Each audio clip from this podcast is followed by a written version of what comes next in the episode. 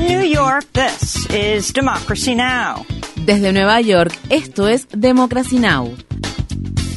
Democracy Now! es un noticiero internacional de radio y televisión que se transmite desde Estados Unidos a través de Internet en democracynow.org. Welcome to Democracy Now!, democracynow.org. Bienvenidos a Democracy Now! en español democracynow.org barra es. El informativo de Guerra y Paz con Amy Goodman.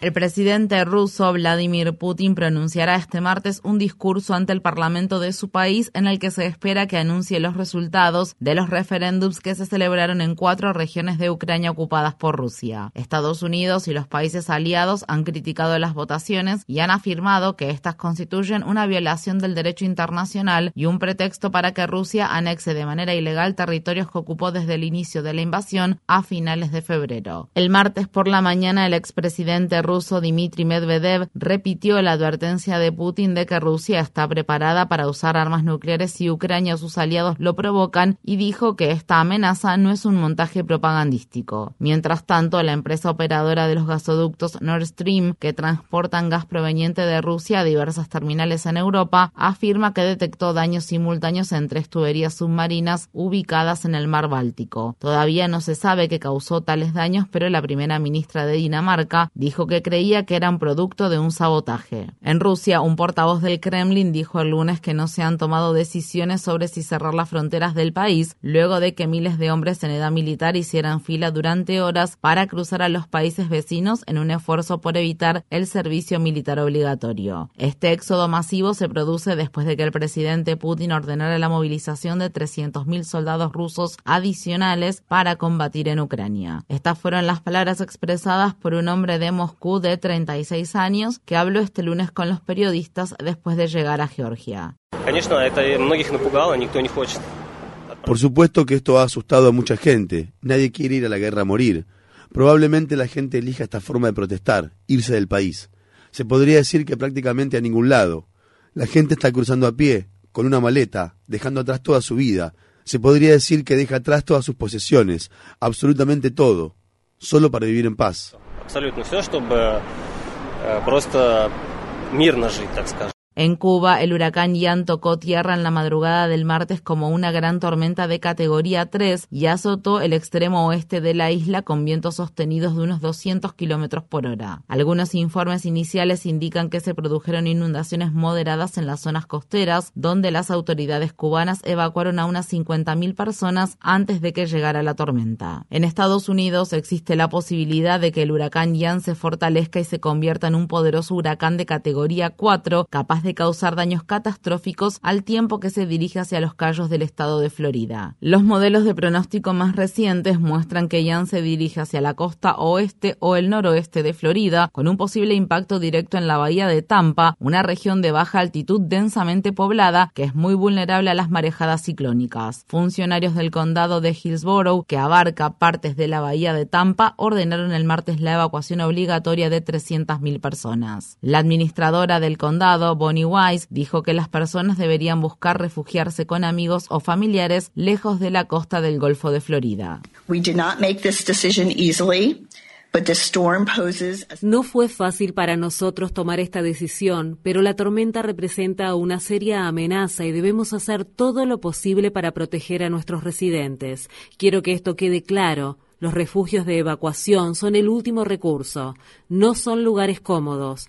Pueden estar atestados de gente y pueden ser ruidosos y ustedes podrían estar en un refugio durante días.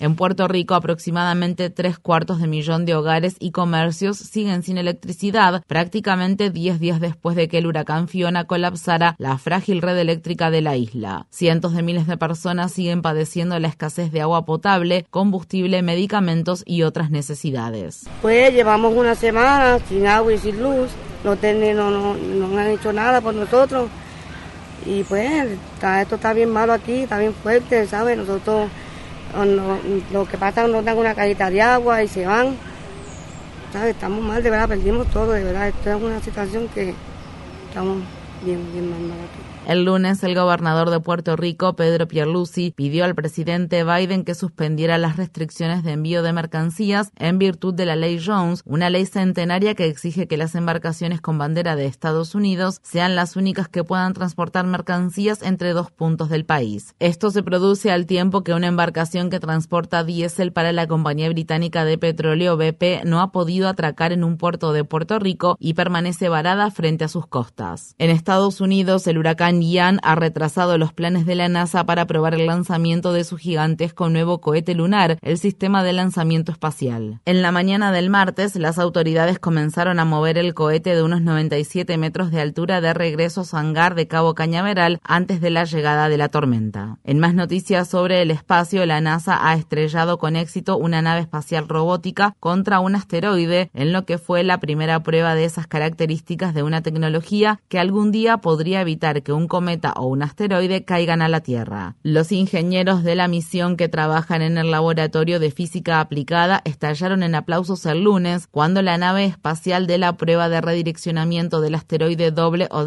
transmitió en vivo el momento en que se dirigía hacia el asteroide Dimorphos a unos 22.500 kilómetros por hora. Esperando confirmación visual.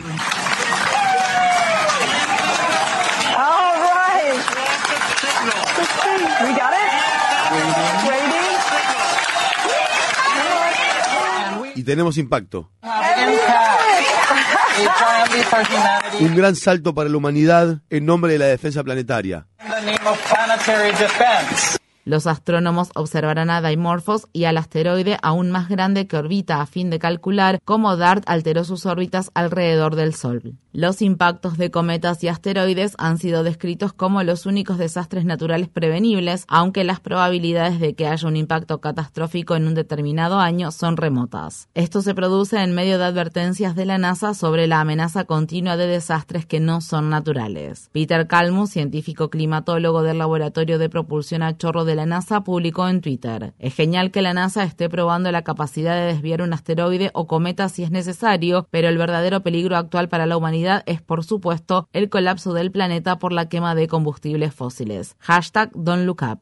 En Estados Unidos, en el estado de Mississippi, alrededor de mil hogares y comercios están nuevamente bajo órdenes de hervir el agua luego de que los equipos de construcción cortaran accidentalmente una cañería de agua el lunes, lo que provocó una baja de presión. Es el último de unos 300 avisos de hervir el agua que se han emitido en la ciudad de Jackson en los últimos dos años, incluido un aviso destinado a todos los residentes de la ciudad que duró 40 días y comenzó en agosto, cuando las lluvias torrenciales inundaron la principal planta de tratamiento de agua de la ciudad. El lunes, el pastor y copresidente de la campaña de los pobres, William Barber, encabezó una manifestación frente a la mansión del gobernador en Jackson para exigir que los funcionarios electos reviertan décadas de desinversión que han hecho que el agua no sea apta para beber en la ciudad capital de Mississippi, donde el 80% de los residentes son afroestadounidenses.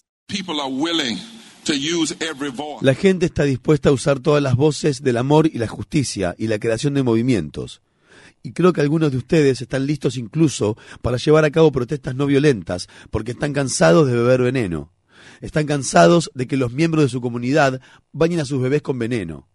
Llega un momento en el que deben mostrarle a la gente lo cansados que están.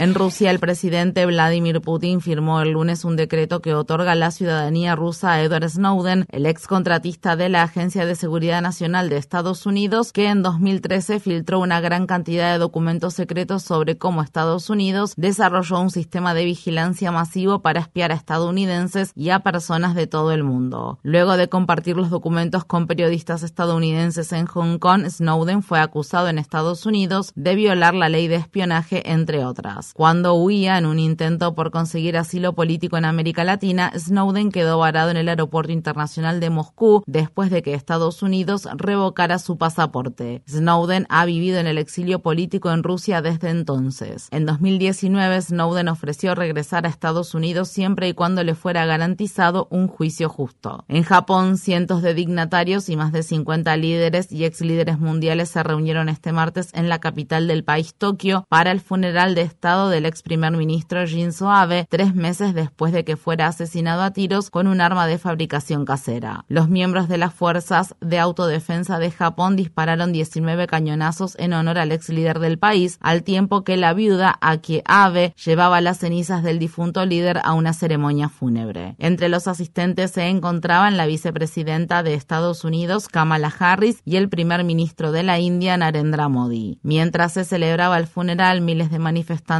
marcharon por las calles de Tokio coreando no a los funerales de Estado. Los manifestantes criticaron el intento de Abe de revisar la constitución pacifista de Japón, sus puntos de vista ultranacionalistas y su negativa a pedir disculpas por los crímenes de guerra que cometieron los soldados japoneses durante la Segunda Guerra Mundial. La población de Cuba ha votado por abrumadora mayoría a favor de la legalización del matrimonio entre personas del mismo sexo. En un referéndum nacional que se llevó a cabo el domingo, más del 66% de los votantes cubanos respaldaron un código de familia que permite a las personas LGBTQ casarse o celebrar uniones civiles y adoptar niños. El código también promueve la distribución equitativa de las responsabilidades domésticas entre hombres y mujeres y toma medidas para abordar la violencia doméstica y de género. El lunes el presidente cubano Miguel Díaz Canel publicó en Twitter, a partir de hoy seremos una nación mejor y agregó el hashtag El amor ya es ley.